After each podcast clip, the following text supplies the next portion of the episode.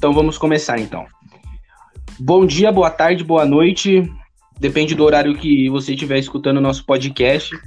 Hoje é com muita honra e com muito orgulho que a gente vai entrevistar ele, que participou, ganhou duas, duas, dois campeonatos paulistas, participou da democracia corintiana, jogou com Sócrates, jogou com Casagrande, campeão brasileiro com o Guarani, jogou bicampeão catarinense com o Havaí.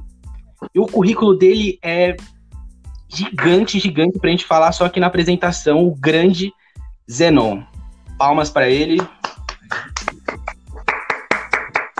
Monstro sagrado. Tudo bem, Zenon?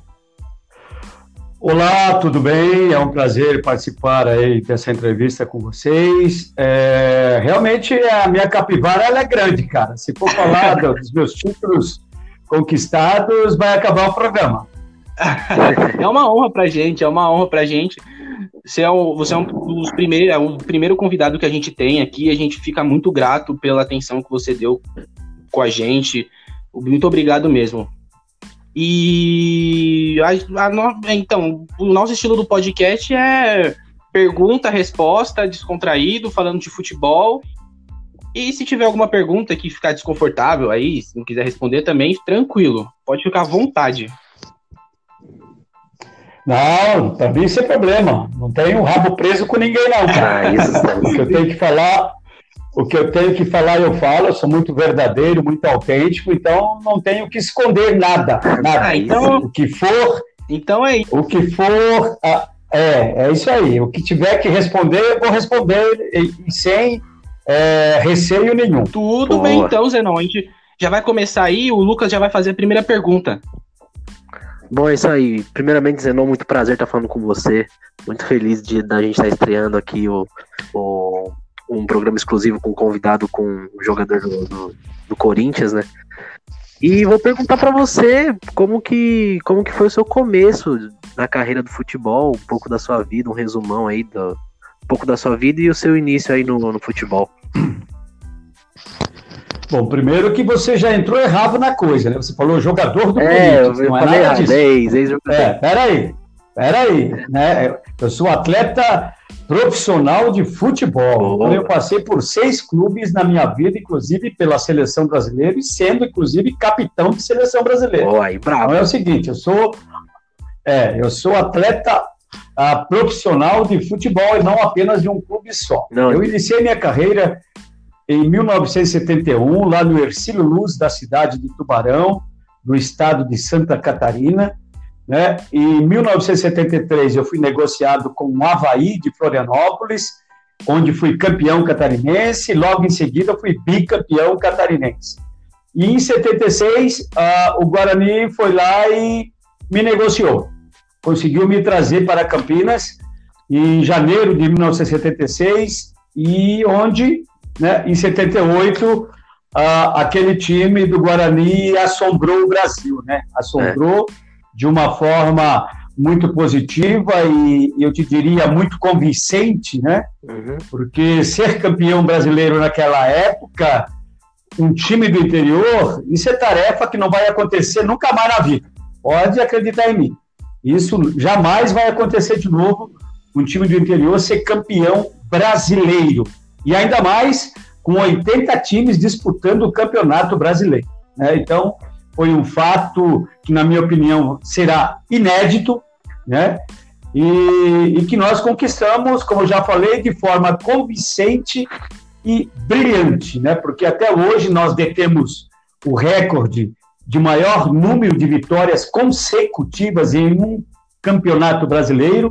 Foram 12 vitórias consecutivas e até hoje ninguém quebrou esse recorde, para vocês terem ideia. Oh. Então foi algo marcante, inesquecível, que até hoje é decantado em prosas e versos. E logo depois fui bicampeão no Corinthians, dentro daquele projeto fantástico Democracia Corintiana, que também é outro projeto decantado em prosas e versos, inclusive a, a, atravessou fronteiras, né? foi para o mundo a, aquele movimento que nós criamos dentro do Corinthians. Depois do Corinthians, bicampeão no Atlético é, Mineiro, né? É, tendo duas participações fantásticas, dois anos maravilhosos. Depois da, do Atlético, Portuguesa, onde eu fui campeão também, num torneio realizado na Ilha da Madeira, terra de Cristiano Ronaldo, onde nós fomos campeão de um torneio internacional. Eu levantei taça na Portuguesa, porque eu era o capitão, né? Então, mais uma vez, um título da minha vida. E depois é, fui tricampeão mundial na categoria Masters, com aquela geração de ouro do futebol brasileiro, sendo campeão uh, no Brasil, né, a primeira vez. O bicampeonato veio em, 80, em, no, em 91 nos Estados Unidos e em 90, 95 o tricampeonato mundial na categoria Masters. Então, um currículo cheio de títulos e taças. Aí sim. Currículo Não, de respeito, né? Queria me desculpar aqui de, de antemão, porque eu falei do Corinthians é por causa que eu sou corintiano. Então, quando, quando falou do que ia ser você o convidado, eu fiquei emocionado. Falei, pô, o Zenon, cara, vai estar tá com nós e tal. Por isso que eu falei assim. Eu sei que seu currículo é grande e tal. Então eu peço desculpa porque eu falei, pô, mano. Zé, quando eu falo do Zenon, na, na cabeça foi o Corinthians, sou corintiano, né, cara? Aí foi, mas perdoa. Eu sei que seu currículo é gigantesco aí. Você tem história no Havaí, no Guarani, uma porrada de time, então vamos seguir aí. Vai lá, Gustavo.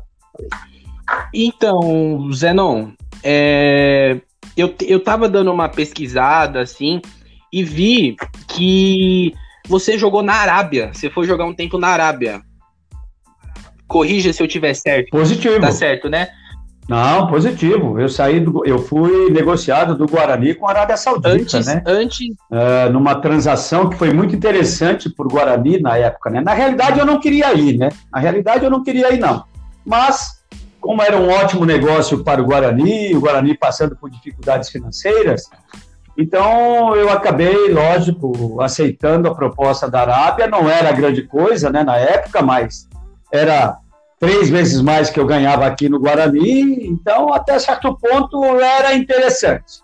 Mas eu fui para um país onde né, a cultura deles era muito diferente da nossa, né, com regimes e, e, e, costumes diferenciados, né? Mas como eu sou um cara que me adapto em qualquer situação, me adaptei muito bem na Arábia Saudita, fui com um contrato para três anos, só que Ficou Fiquei pouco. apenas um ano porque o Corinthians foi lá e me comprou, cara. O Corinthians sim. foi lá e me comprou através do presidente Vicente Mateus. Ah, sim. É, então, eu ia perguntar isso mesmo, porque você foi e ficou pouco tempo lá, ficou um ano e veio pro Corinthians. Como que era o futebol lá? Hoje a gente sabe que o futebol lá não é tão, tão de alto nível. Na, na sua época já era, tinha os jogadores que se destacavam lá, os jogadores de outro país que jogavam lá. Conta um pouco mais como que era lá o futebol. Bom, se você está falando que hoje em dia ainda o futebol não é lá essas coisas, imagine lá aquele tempo. Aquele tempo nem se pensava em profissionalismo na Arábia Saudita. Os jogadores eram todos amadores. Todos amadores. Tinha treino que tinha 20 e tinha treino que tinha 10, para você ter ideia. Caramba. Né, 10 atletas. É, então não era muito sério a coisa, né? Não era muito sério. Então nós fomos lá alguns brasileiros, né?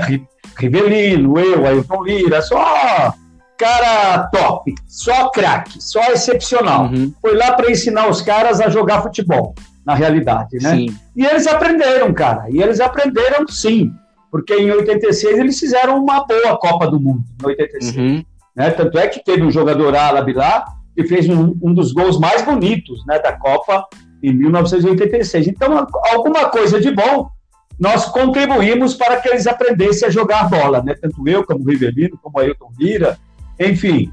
Cada time podia ter dois estrangeiros, né? Cada time podia ter dois estrangeiros. Só que, vamos supor, onde o Rivelino jogava, só tinha ele de brasileiro. Onde eu jogava, só tinha eu de brasileiro, né? Mas, de certa, de certa forma, contribuímos para que o futebol da Arábia Saudita alavancasse, alavancasse. Hoje é muito interessante jogar na Arábia Saudita, né?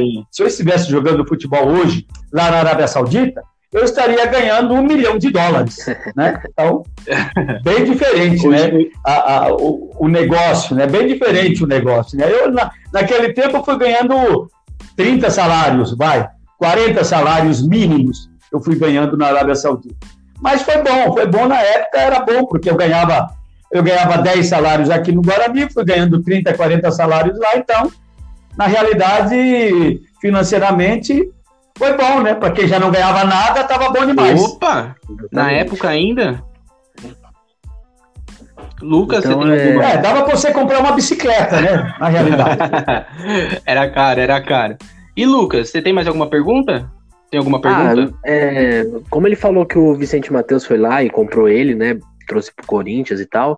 Eu queria perguntar para ele, já que ele veio, foi naquela época jogar no Corinthians, como é que foi para ele participar da, da, do movimento da democracia corintiana, jogar lá de Sócrates, desses caras excepcionais, igual ele disse, né? Como é que foi ele participar da democracia corintiana que só jogava craque? Tinha Birubiru, tinha uma porrada de, de monstros Casa no Grande. Corinthians e participar Casa Grande também e participar desse movimento social também importantíssimo.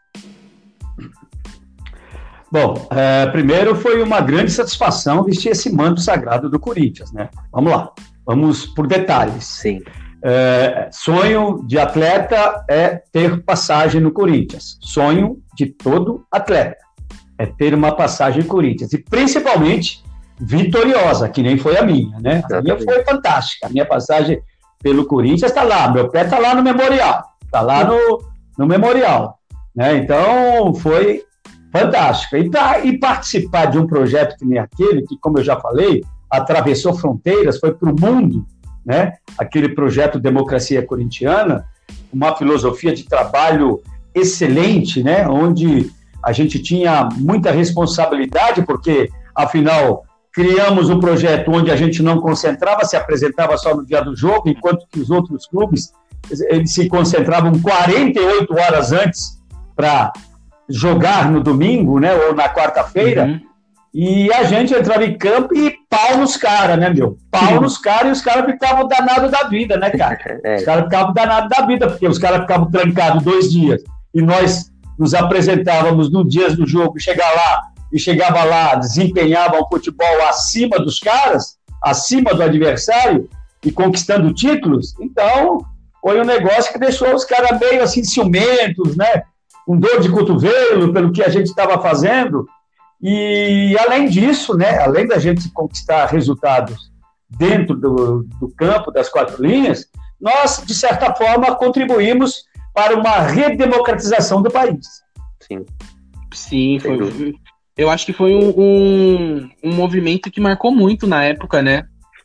Tanto que o Sócrates saiu né, do país por não ter diretas. Eu ouvi falar que a gente. A gente não é dessa época, mas quando o Sócrates saiu, o. Eu não, eu não sei se o Zenon. Você estava no time ainda, Zenon? Quando o Sócrates saiu? Sim, eu estava, em 1984. E quando que, como que foi? 1984. E como que foi os bastidores foi. ali, quando ele saiu? Bom, não, uh, o, o, Sócrates já era pretendido né, pelos grandes clubes do futebol europeu, né? É, então, é o seguinte, só que ele subiu lá no palanque e deu uma de Dom Pedro, né, cara? Ele deu uma de Dom Pedro, lá no, no comício que teve no Anhangabaú, com quase 2 milhões de pessoas lá no Vale do, do Anhangabaú, e lá no palanque tinha lá uns quatro, cinco, seis jogadores, atletas do Corinthians, né, juntamente com os grandes uhum. políticos uhum. da época, Ulisses Guimarães, Fernando Henrique Cardoso, enfim, cantores, cantoras, atrizes, a, a, a, atores, enfim, tinha pessoas, celebridades de todos os segmentos né, uhum. da nossa sociedade naquele, naquele comício que teve lá. E, e o nosso porta-voz era o Osmar Santos, um maior narrador né, na, na, época né, de, de futebol, Osmar Santos. E numa daquelas falas, o Sócrates veio ali, pegou o microfone e falou que se a democracia, ou melhor, se a emenda Dante de Oliveira passasse no Congresso, ele permaneceria no país.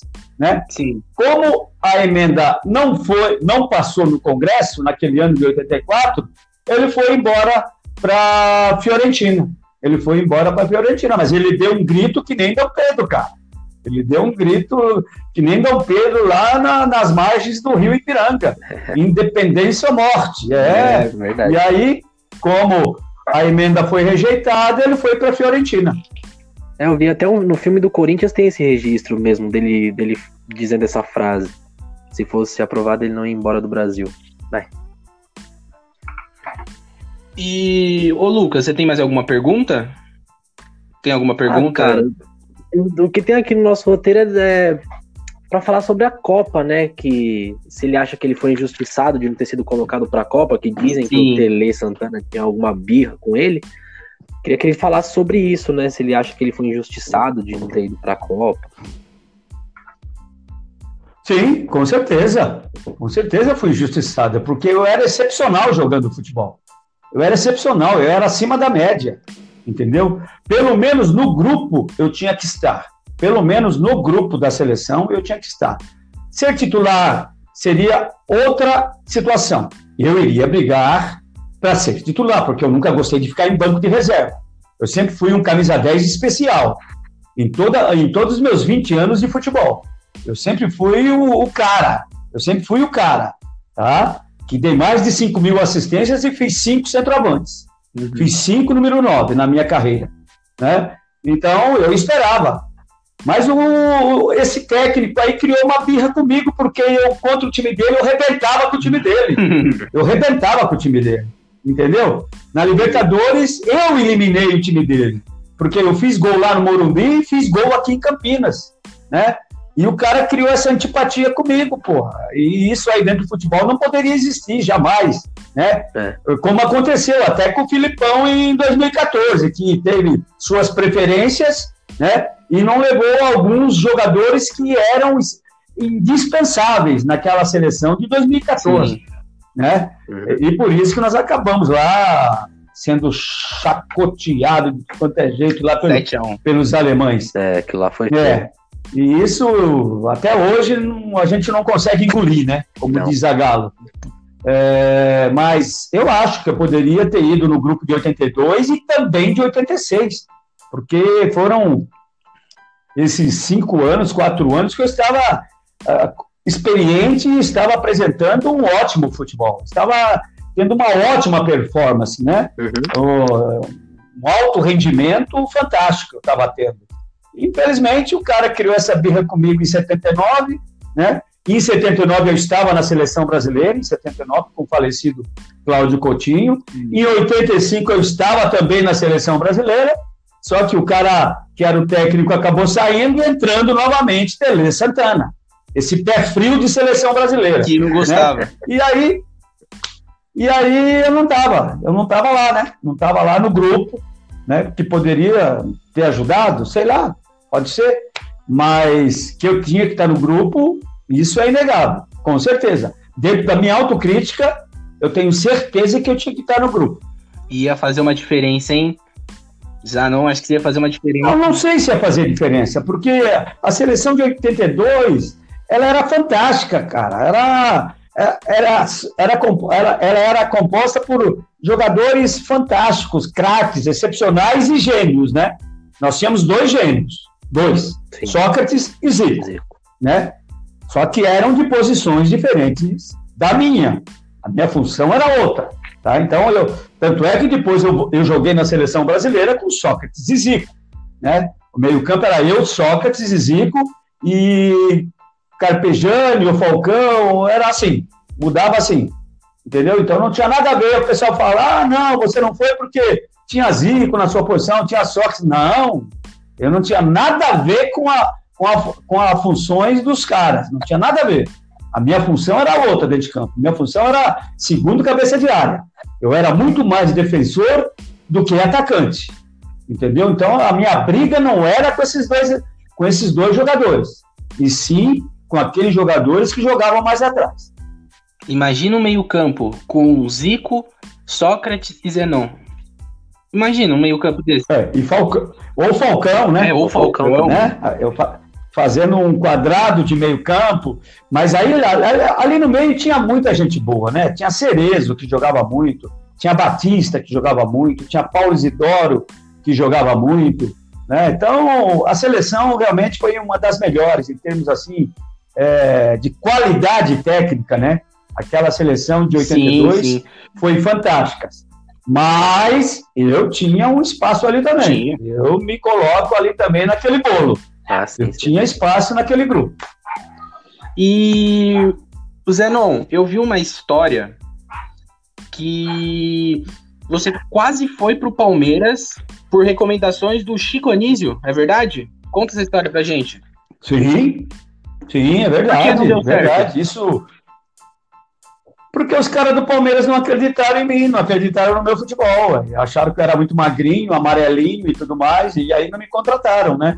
Isso aconteceu em 1974, quando nós disputávamos uma Copa Atlântico Sul. Então, essa Copa Atlântico Sul ela envolvia os times da Argentina, uruguaios, paraguaios, é, do Rio Grande do Sul, de Santa Catarina e do Paraná. Entendeu? Então, era uma Copa disputada assim, por esses clubes, né?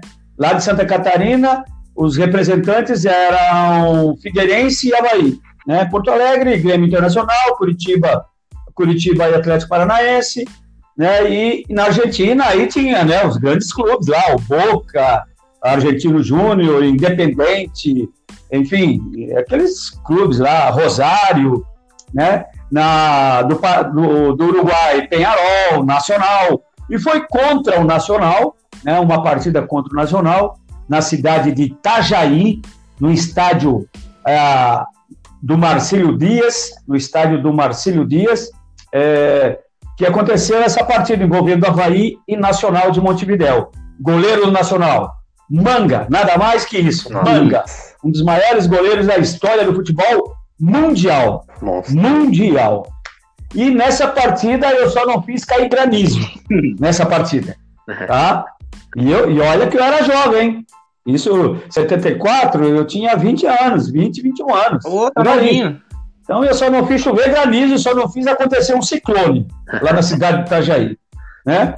Fiz o segundo gol do Havaí, vencemos o Nacional, para vocês terem ideia. O poderoso Nacional, que é ganhador de Libertadores e tudo mais. Né? E o Havaí, consegui, é, nós conseguimos essa vitória diante do Nacional por 2 a 1 um. E lá assistindo o jogo estava Chico Anísio, ele estava de férias e estava lá passeando em Itajaí e ele assistiu essa partida. E logo que terminou a partida, ele me indicou. Pro, se eu não me engano, o nome, quem era? Eu sei que teve, ele, teve dois, dois grandes clubes. Felício Brandi, eu lembro muito bem de Felício Brandi. Felício Brandi era do Cruzeiro.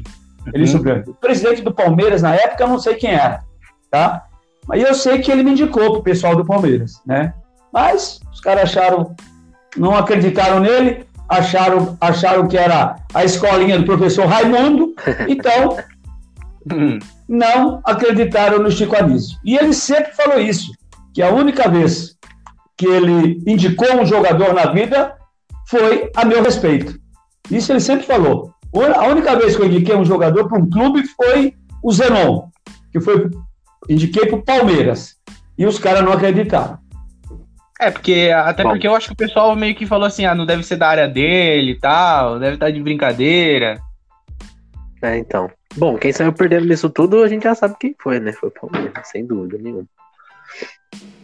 Pois é, porque eu fui o carrasco do Palmeiras durante oito anos. Né? Ganhou então, a final com o Guarani do, do brasileiro? Não, durante oito anos. Eu, eu não lembro de ter perdido para Palmeiras. Tô te falando, não lembro. É, quatro anos e meio no Guarani, quatro anos e meio no Corinthians. Sei lá, meu, não lembro assim. Eu não lembro, sinceramente. Gol em final contra o Palmeiras. Ah, gol em final. A minha estreia, primeiro jogo contra o Palmeiras, eu já fiz gol contra o Palmeiras também. É, depois na, na, no Brasileiro, né?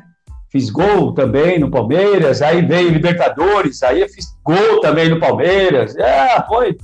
Era assim. E no Corinthians, então nem se fala, né? No Corinthians eu, eu, eu, não fiz gol, mas fiz uma, uma, umas 10 assistências, pelo menos, para sair em 10 gols no, contra o Palmeiras. E, a gente agradece, eu e o Lucas, que somos corintianos, tá na história. Exatamente. Tá na história do é. Corinthians, tá lá. Lucas, você tem alguma pergunta?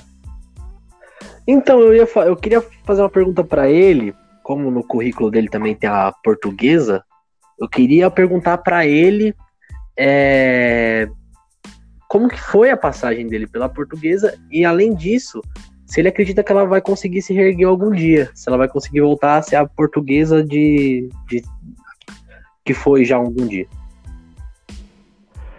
Bom, a minha passagem pela portuguesa foi muito positiva. Nossa, eu, eu tenho uma, uma alegria muito grande é, de ter passado pela portuguesa naquele ano de 1988, cara. Foi a portuguesa montou um, um grande time. Se fosse hoje ah, assim, né, com esse, essa forma de pontos corridos, nós teríamos chegado em terceiro lugar naquele campeonato brasileiro de 1988. Que nós desbancamos. Eu não perdi um clássico, para vocês terem ideia, não, nós não perdemos um clássico, nenhum, nem para Corinthians, para São Paulo, Palmeiras, Santos, não perdemos nenhum. Aí matamos todo mundo, quebramos todo mundo. Atlético Mineiro, Cruzeiro, o que vinha tomava pau, cara. O que vinha tomava pau da gente, cara. Não tinha jeito, né? Então foi um ano, eu te diria, de grandes resultados pela portuguesa, inclusive culminando com aquele título internacional, lá na Ilha da Madeira, terra de Cristiano Ronaldo, inclusive Cristiano Ronaldo era mascote lá do, do time do Marítimo ou do time do Nacional, o Cristiano Ronaldo, nessa época de 88, né? Então, é, foi marcante, passagem marcante pela portuguesa, eu diria. Mas, e, e, você acha que, você, você acha, acha que ela vai conseguir voltar a ser o que era antes ou não? Olha, a maioria dos clubes, a maioria dos clubes de porte médio, né? Porte médio para mais, né? Eles estão com problemas seríssimos financeiros. Se os grandes, né, os poderosos, os 12 grandes do nosso país, estão devendo milhões, você imagina esses clubes de porte médio mais? Cara, os caras estão falidos praticamente. Estão falidos, né? Só se grandes parceiros é, abraçarem né, é, essa causa né, de, de recuperar esses clubes é, que nem a Portuguesa, que nem Juventus, e os times do interior, principalmente, né? Os times do interior, principalmente aí, que estão com a água quase próxima do nariz, né, para se afogarem, porque é, estão vivenciando um momento complicadíssimo, né? E não é de hoje, né?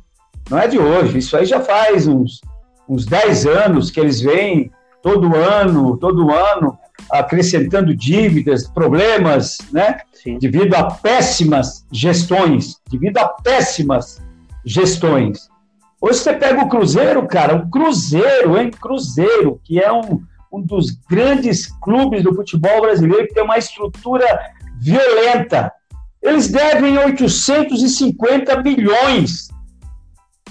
O Atlético Mineiro deve 800 milhões. O Corinthians deve 750 milhões.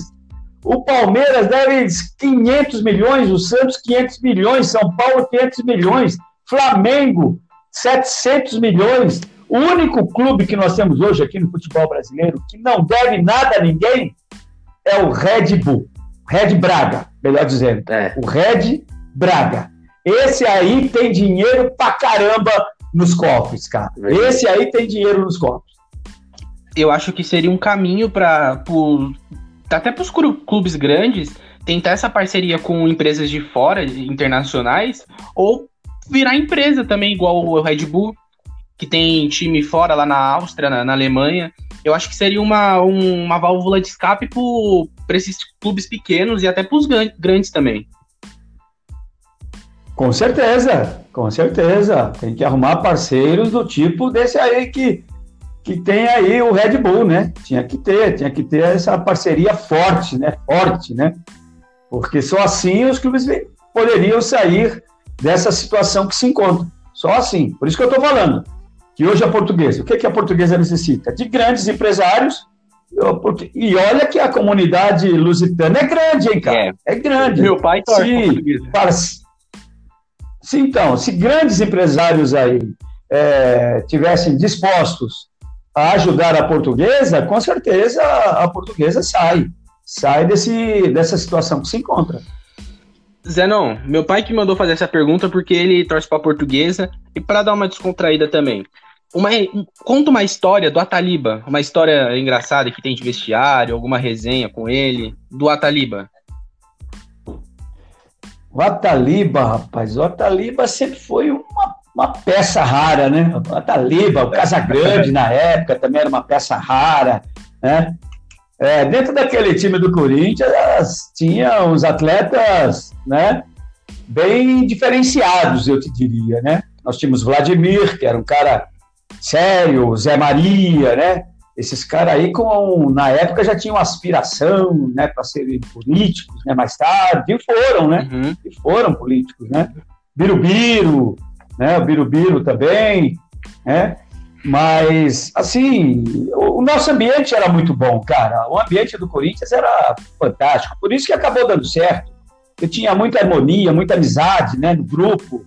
Uh, a gente vira e, me... vira e mexe, a gente ia para um cinema, ia para um barzinho. E, e isso véspera de jogo, hein, cara? Véspera de jogo. Às vezes o torcedor passava, olhava nós assim, nós lá naquele barzinho, sentado lá, tomando lá um, um quisuco. Os caras, pô, mas esses caras vão jogar amanhã, meu. Ah, aí eles perguntavam, pô, e amanhã? Eu falei, amanhã é outro dia. Amanhã é outro dia. Amanhã deitar aí. Aí depois vocês falam. Entendeu? amanhã é outro dia, deixa com a gente, pode deixar. E não dava outra, cara. Entrava em campo e dava show. É, é, é, é aquela coisa, né? Quem sabe, sabe. Sim, e outra coisa, a gente sabia que nós tínhamos uma responsabilidade. Então era, era uma liberdade com responsabilidade, cara. Nós sabíamos da nossa responsabilidade e a nossa res, re, eh, responsabilidade ela era muito grande, porque afinal a gente vivia né, dentro de uma democracia é, com liberdade. Então a gente não concentrava, não existia concentração, né? A gente se apresentava no dia do jogo, então todos sabiam como eles teriam que ter um comportamento na véspera do jogo com essa liberdade, né? E nunca tivemos nenhum caso, nunca tivemos nenhum caso assim negativo, né? Durante esses três anos de democracia, né? Nunca tivemos, nunca tivemos. Uh, pelo contrário, fomos muito felizes, né? com aqueles anos que nós uh, vivenciamos. Então é isso, cara. É você dando responsabilidade para o atleta, deixando ele livre, deixa ele livre, deixa ele livre para ver. Ele não vai fazer nada de, de que, que possa prejudicá-lo para o jogo do dia seguinte. Sim. Na minha opinião. Sim, sim. Ô, ô, Lucas, deixa eu só emendar mais uma outra pergunta que o meu pai lá, pediu para fazer que meu pai pediu para fazer também, o Zenon. Lá em São Paulo, não sei se você lembra, na Secretaria de Esportes, no CEFO, meu pai falou que tinha um projeto de futebol lá com você e outros atletas lá no CEFO, na, da Secretaria de Esportes. Meu pai trabalhava lá também. Por que não deu certo esse projeto? Se você conseguir lembrar assim. Não, eu lembro, cara, eu lembro vagamente, lembro vagamente, tá? uhum. desse, desse projeto que tinha lá na secretaria. Mas eu não sei o porquê que, que não deu certo. Não sei, não sei te dizer. Qual o motivo que não deu certo? É, não sei. Dizer, não. É que ele pediu para perguntar, que ele falou que ele trabalhava lá e direto ele via os treinos lá e ficou vendo, sabendo do projeto. Ele falou que o projeto era muito bom, só que não tinha dado certo. Aí eu falei assim: ah, eu vou perguntar, mas eu acho bem difícil ele lembrar, que é uma coisa muito. Não é tão para trás, mas já é antiga. É, é verdade. Eu não, não consigo lembrar não do porquê que não teve continuação ou, ou uh, sei lá, chegar num denominador comum, né? Chegar num denominador comum. Sim, sim. Pode falar agora aí, Lucas, se então, tiver mais uma é... pergunta. Ele falou da, da liberdade, né? De, da, da liberdade para os jogadores e tal. E hoje a gente, hoje o futebol, se, se comparado com antigamente, ele pode falar com mais propriedade do que a gente, né? Mudou demais, né? A gente é nítido isso. E eu queria que ele respondesse qual que é a diferença que ele vê assim mais gritante que ele acha que, que precisa mudar para o futebol brasileiro melhorar. Porque antes o futebol brasileiro era uma referência hoje o futebol brasileiro tem uma, uma diferença muito grande com o futebol do, da Europa, por exemplo. Eu queria perguntar para ele se o que falta dos jogadores é jogar com mais amor à camisa e menos por causa do dinheiro, ou qual outra mudança, assim, qual a, a o que o Brasil precisa mudar para ter um futebol de novo como uma referência. Bom, primeiro é o seguinte, cara, o, o, atleta, ele não joga só por dinheiro. Ele não joga só por dinheiro. Ele ganha porque os clubes pagam, entendeu? Eles ganham essas fortunas porque os clubes pagam. Então, não é o atleta que joga por dinheiro. Eu não acredito nisso. O atleta tem prazer de jogar bola, cara. O atleta, ele tem prazer de jogar futebol. Eu eu tiro pelo meu tempo lá, que a gente nem ligava. Chegava na hora de renovar contrato, a gente sentava lá com o presidente, a gente não tinha procurador, não tinha assessor, não tinha empresário, não tinha porra nenhuma. Então, sentava lá, frente a frente com, com o, o presidente, e ali você chegava no denominador comum. Entendeu? Ah, é isso que o senhor tem para me oferecer, tá bom demais. Pronto, tchau. Pronto, assinava e ia embora. Hoje não, né? Hoje é, o, o, atleta nem se expõe, né? Hoje tem um empresário, tem um procurador, tem um assessor e tudo mais. É os caras que resolvem a vida do atleta, né? É, agora, o que mudou, na, na, minha opinião, foi a metodologia nossa de, de jogo, de treinamento, enfim.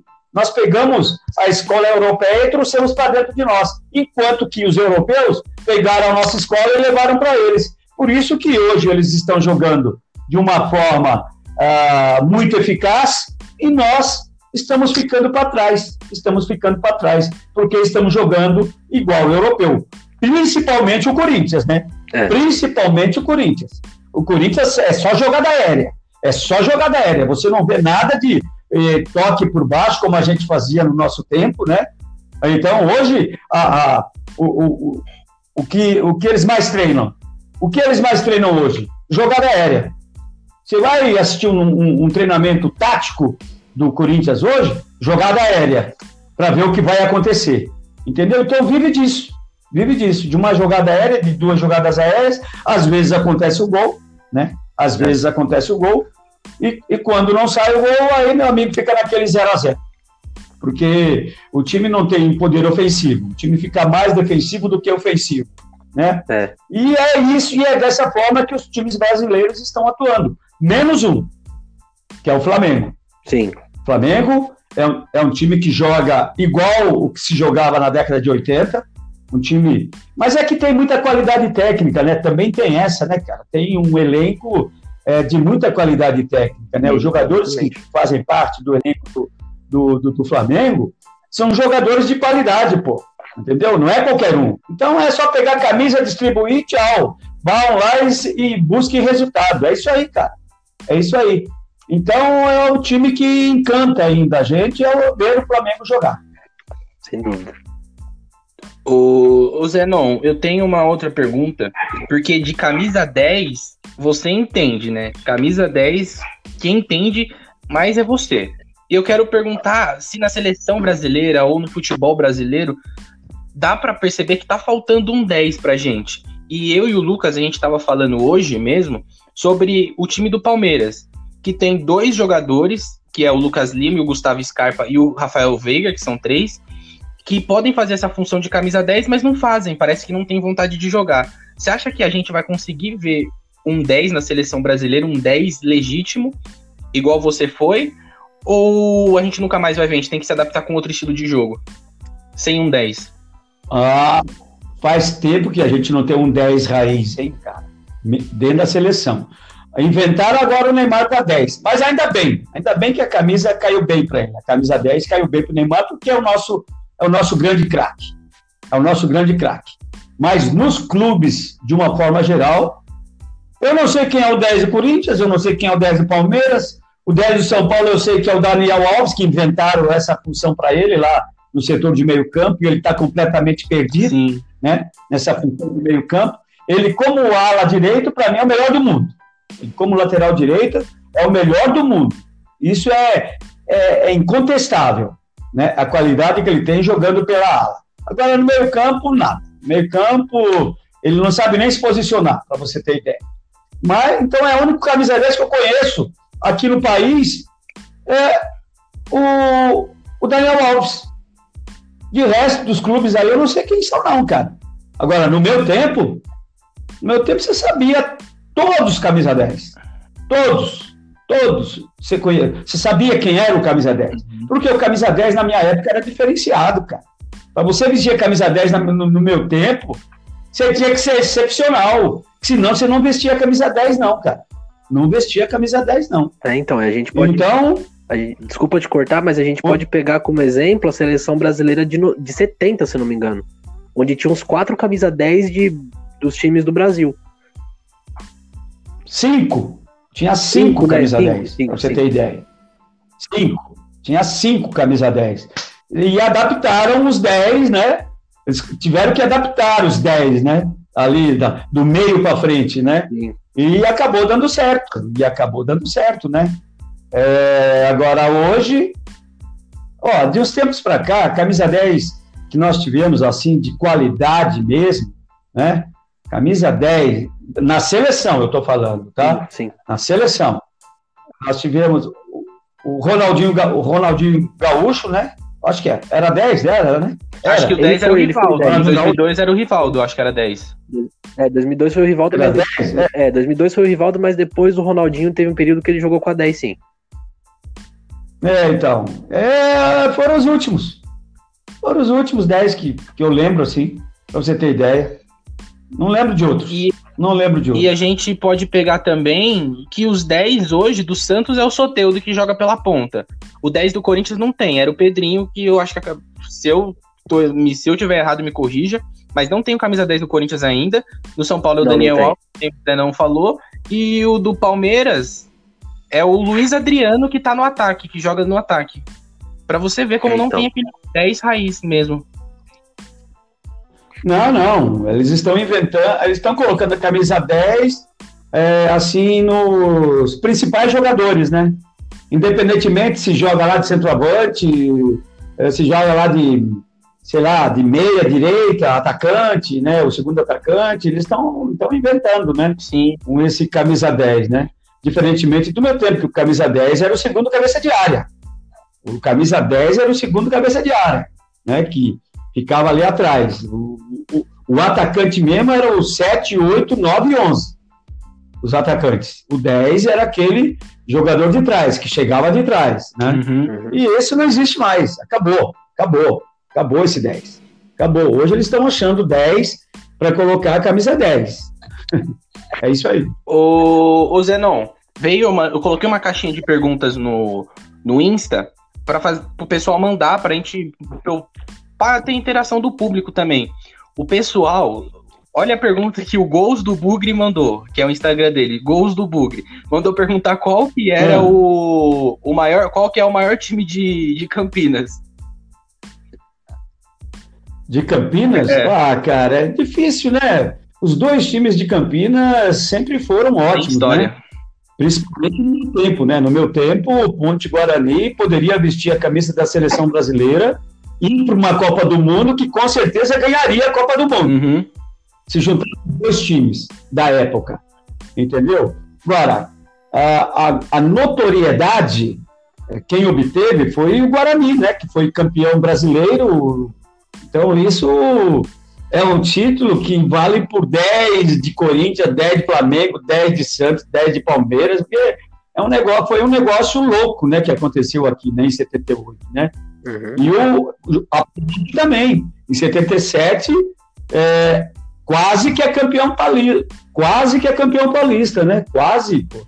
Que teve ali brigando com o Corinthians de igual para igual. Sim. E aí o Corinthians conseguiu conseguiu vencer. Mas a Ponte já esteve próxima aí muitas vezes de, de título paulista, né? Título brasileiro não, título brasileiro não mas de Paulista se aproximou-se. Assim como o Guarani poderia. O Guarani teve em 86, sendo vice-campeão brasileiro, né? E em 87 também disputando um título uhum. contra o esporte. Sim. 87. Além de disputar, né? É, finais também de Paulista, né? O Guarani. Então eu diria que, assim, em termos de notoriedade, né? Que ficou mais conhecido mundialmente foi o Guarani por ter conquistado aquele título de 1978. Hum, Ô Zenon, e você, você citou aí o, o campeonato de 87, que o Guarani disputou, disputou com o esporte, você pode falar com mais propriedade que a gente, óbvio. Naquela época, quem foi o campeão brasileiro foi realmente o esporte? eu dou para o esporte o título. Eu estava no Atlético Mineiro nessa época, nós disputamos a semifinal contra o Flamengo, né? Disputamos a semifinal contra o Flamengo, o Flamengo eliminou a gente, passou, e aí dizem que eh, ele chegou na final, chegou numa final, porque eram duas, eram dois, né? Eram dois, dois grupos, sei lá, um, uma faixa, um, um amarelo, o outro vermelho, um negócio assim, é Copa União, é Copa União, Copa União se chamava, Copa União, Copa União. Então, que no final teria que ter o encontro, né, da, do, do, de um lado e do outro, né? Então, vamos supor, o, o, o, o esporte, ele conseguiu vencer o Guarani nas penalidades, então se tornou campeão do grupo dele. E no outro lado, o Flamengo conseguiu ser campeão do grupo dele. Sim. Então era para ter essa final envolvendo esporte e Flamengo, só que o Flamengo não quis. O Flamengo não quis. Então, meu amigo, de, é, de acordo com o regulamento, quem não quis jogar foi o Flamengo. O esporte queria. Então eu acho que o título tem que ser do esporte. Sim. É, faz e... sentido mesmo. Sim. O... Então já vamos chegando, a gente está chegando ao final do, do podcast. E já quero agradecer já o Zenon por, pela paciência de ter esperado 47 minutos fazendo aqui o podcast com a gente, de ter respondido todas as nossas perguntas sem papas na língua nenhuma, sobre tudo sobre futebol. Já quero agradecer ele desde já. A gente vai ter só mais uns, a gente vai ter mais alguns minutinhos que a gente, eu quero perguntar para ele sobre o que, que ele acha que vai acontecer nessas semifinais do Paulista amanhã. Mas eu já quero agradecer muito ele pela por ter participado aqui com a gente, ser o nosso primeiro, primeiro convidado. Espero que venham muito, muito, muitos mais. E que daqui para frente também você participe mais de novo, Zé não. Tomara que, tomara que você consiga participar com a gente de novo. Estou à disposição de vocês. Quando, quando quiserem, estou aqui. Oh. Estou à disposição de vocês. Obrigado mesmo, Zé não. E, ó, papo rapidão. Antes de terminar, eu quero passar as semifinais do Paulista. Palmeiras e Ponte Preta. O que, que você espera desse jogo? Um, um jogo equilibrado, cara. Um jogo equilibrado, porque os dois times eles chegam com moral para essa semifinal, chegam com moral para essa semifinal, então é difícil de você arriscar um palpite, cara. Uhum. Difícil de você arriscar um palpite. O, o, o Palmeiras, por jogar em casa, ele tem uma pequena vantagem por jogar em casa. Ele tem uma pequena vantagem, tá? Que mais não dá aqui para você arriscar, não, cara. Quem sairá vencedor desse confronto? É, é difícil mesmo. E o outro confronto, Corinthians e Mirassol? Ah, o Corinthians chega com muito mais moral, com muito mais confiança, porque o Corinthians saiu do beco, cara. O Corinthians saiu do brejo o Corinthians. O Corinthians saiu lá da, do respirador. Sim, né? Tava e, difícil. E, che e chegou desbancando o melhor time da primeira fase, que foi o Red Braga. Né? Então, eu, nesse confronto, eu sou mais Corinthians do que, do que Mirassol. Lucas, você tem alguma coisa para falar? Mais alguma última pergunta? Não, eu queria agradecer mesmo o Zenon, a participação dele, foi muito gente boa com a gente, bem acessível. Eu queria agradecer de verdade, a gente pode considerar ele o padrinho do nosso, do nosso programa. E queria agradecer de verdade mesmo a disponibilidade e a humildade dele de vir aqui conversar com a gente, falar sobre futebol, falar sobre as histórias aí, sobre, sobre tudo isso. E queria parabenizar ele por ele ter sido um grande jogador para a história da, do futebol brasileiro e mundial, ter contribuído muito pro, pro futebol brasileiro, ter feito parte da democracia e da história de outros grandes clubes aí do futebol brasileiro. Muito obrigado, Zenon, por participar do nosso programa com a gente e por contribuir com o futebol brasileiro. Eu agradeço a oportunidade de bater esse papo aí com vocês, me sinto lisonjeado de ser o padrinho aí do, do programa de vocês, de ser considerado o padrinho de vocês. Estou aqui à disposição para para uma outra entrevista, quando desejarem, entendeu? E é isso, cara. Eu, durante meus 20 anos, eu posso dizer que eu proporcionei muitas emoções nos clubes que eu passei. Eu fui muito especial. Eu fui muito especial nos clubes que eu passei. E a gente sabe muito bem disso, Zé. Não. A gente, quando eu vi, eu mandei mensagem para você no, no Insta. Eu mandei mensagem logo depois pro Lucas e falei assim: e se eu falasse que o Zé não vai participar do nosso podcast? E ele tá, acho que ele tava trabalhando, ele nem que acreditou direito. Aí logo depois você me respondeu, a gente foi trocando mensagem. Eu, eu particularmente, já não tava acreditando. Eu mandei, eu falei com meu pai, falei com a minha mãe, falei com meu avô, que é das antigas mesmo. Meu avô é de 32. E ele, pô, ele ficou felizão que você ia participar, que eu ia entrevistar você. Meu pai mandou um monte de perguntas e é só agradecer a você, Zé. Não, muito obrigado por ser o nosso padrinho desse do nosso, do nosso programa. E a gente está muito feliz mesmo. Muito obrigado. Nada, valeu. Prazer foi todo meu. E como vocês acompanham lá o meu Insta, né? Então vocês sabem daqueles desafios que tem lá, né? Tentem fazer algum. Ah, isso, Tentem. isso que eu ia falar, eu só é? esqueci, eu tava tentando lembrar. Pô, como que faz uma cesta de costas? De calcanhar? Que e, isso? Então, e como é que consegue fazer uma cesta com peão? Com peão, com peão. Como que faz uma cesta com peão? Vocês sabem rodar peão? Vocês sabem rodar peão? Eu não sei, eu sei, eu sei. Eu, eu sei Beyblade. Eu já rodei. Não, Beyblade não, eu sou do peão. peão eu sei. Peão eu, eu sei. Fazer uma cesta com peão. Eu vou, eu, vou, eu vou tentar fazer uma cesta de costas aqui, Zenon. Aqui em casa, que eu tenho uma cesta improvisada aqui em casa. Eu vou tentar e vou mandar um vídeo pra sei. você lá no WhatsApp.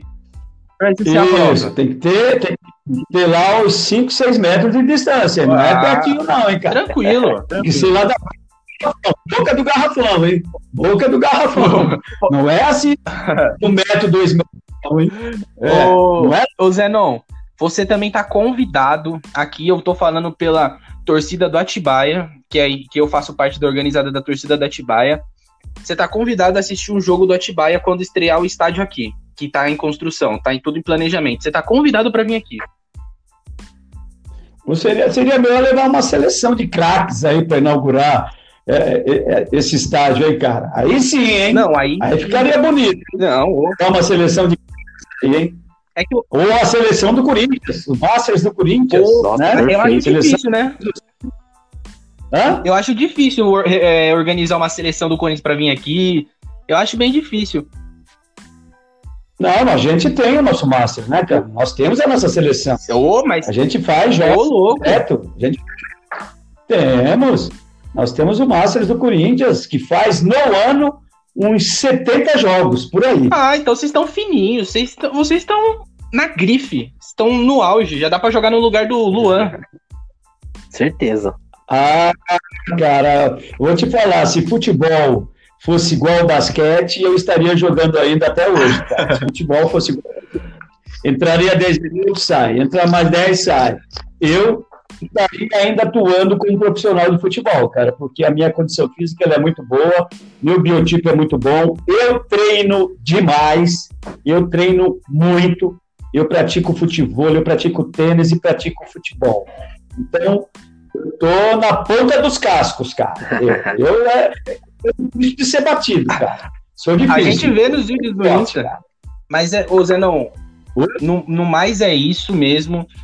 Você sabe, ó, aqui a gente mora aqui em Atibaia, você tá convidado para aparecer aqui quando você quiser, porque o pessoal tem muito de falar, ah, Atibaia, dos políticos corruptos, do Queiroz, do Lula, mas aqui, você, não sei se você já veio, passou por aqui, é uma cidade linda, linda, linda, linda. E você tá convidado para assistir um jogo, obviamente, quando o Atibaia estrear, que é em, em casa, né? Ah, beleza, não, eu conheço muito bem Atibaia, rapaz. Que hotel Bourbon que tem aí em Atibaia, Sim. é maravilhoso. Eu sempre vou, eu sempre vou fazer eventos aí em Atibaia, né? Conheço também alguns centros aí de, de, de futebol que tem dentro de Atibaia, é, né? Já vamos inaugurar algum deles aí entendeu? Então eu conheço muito bem. Além do, do hotel Atibainha, que é que eu, os meus filhos praticamente eu levava todo ano, né? Quando eram pequenos, eu levava no hotel Atibainha. Então, mas que legal, cara. Assim, quem sabe, quem sabe, quem sabe eu apareço por aí, ok? Ok. O Lucas, encerra aí. Você que hoje tá. Não. Eu comecei hoje você encerra. Beleza, então. Muito obrigado a todos que ouviram, que, que, que acompanharam esse podcast aí com o Zenon. Fiquem ligados no nosso canal no YouTube, no nosso, na nossa conta aí no Spotify. A gente vai tentar trazer o melhor, melhor conteúdo para vocês. Muito obrigado a todos. Compartilhem com os amigos. E é isso, gente. Muito obrigado a todos.